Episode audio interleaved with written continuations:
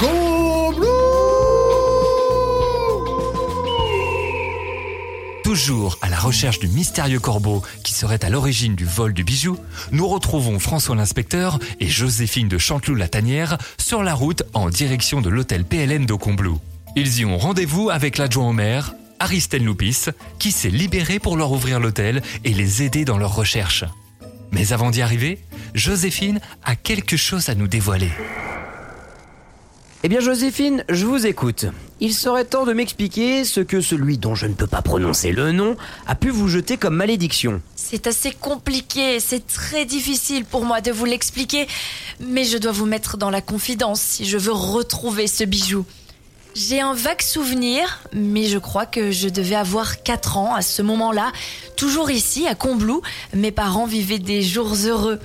Et je me rappelle qu'un jour, un monsieur qui devait avoir l'âge de mon père était venu s'installer dans la maison d'à côté.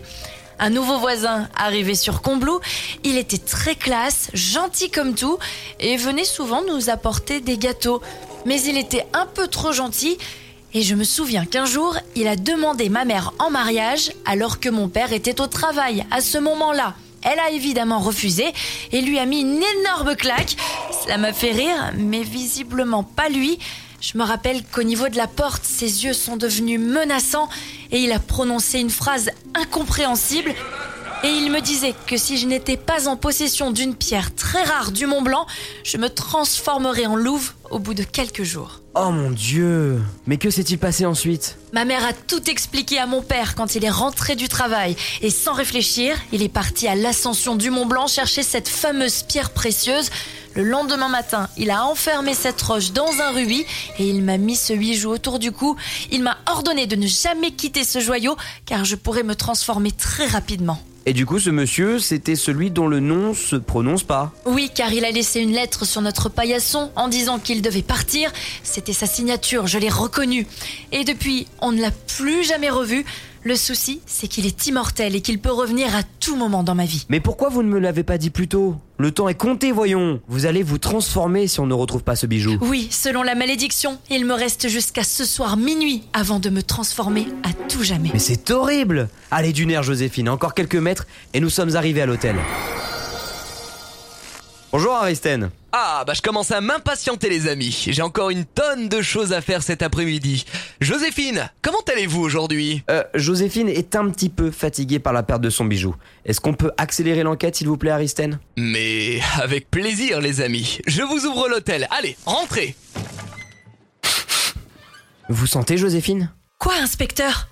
Il y a comme une odeur, je ne saurais pas la décrire, mais c'est très désagréable. Oh, ne faites pas attention les amis, c'est peut-être le ménage qui n'a toujours pas été fait depuis la soirée.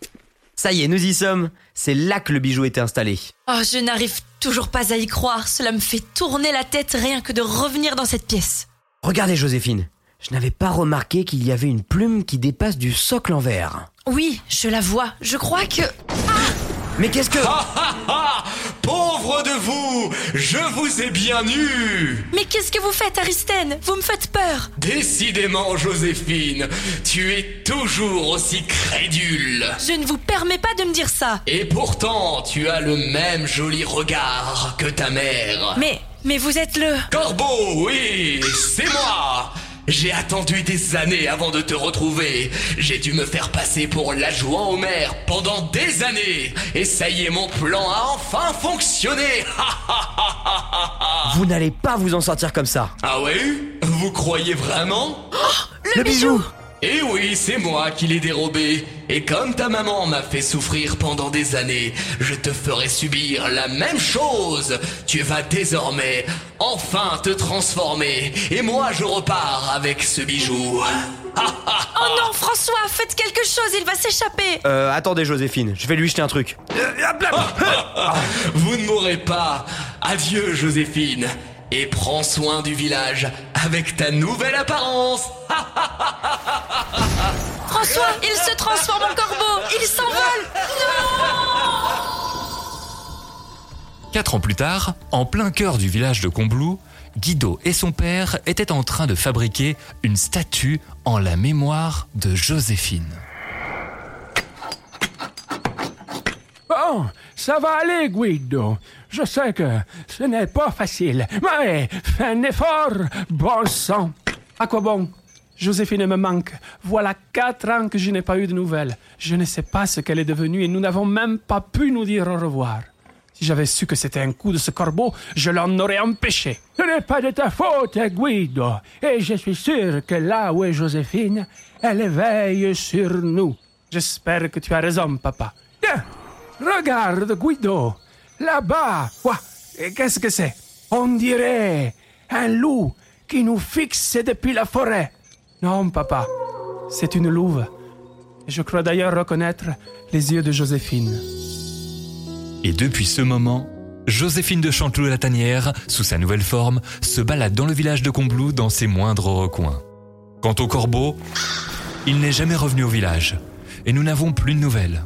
Mais tout ce que nous savons, c'est que si un soir vous entendez un loup hurler à Combloux, c'est que Joséphine veille sur vous.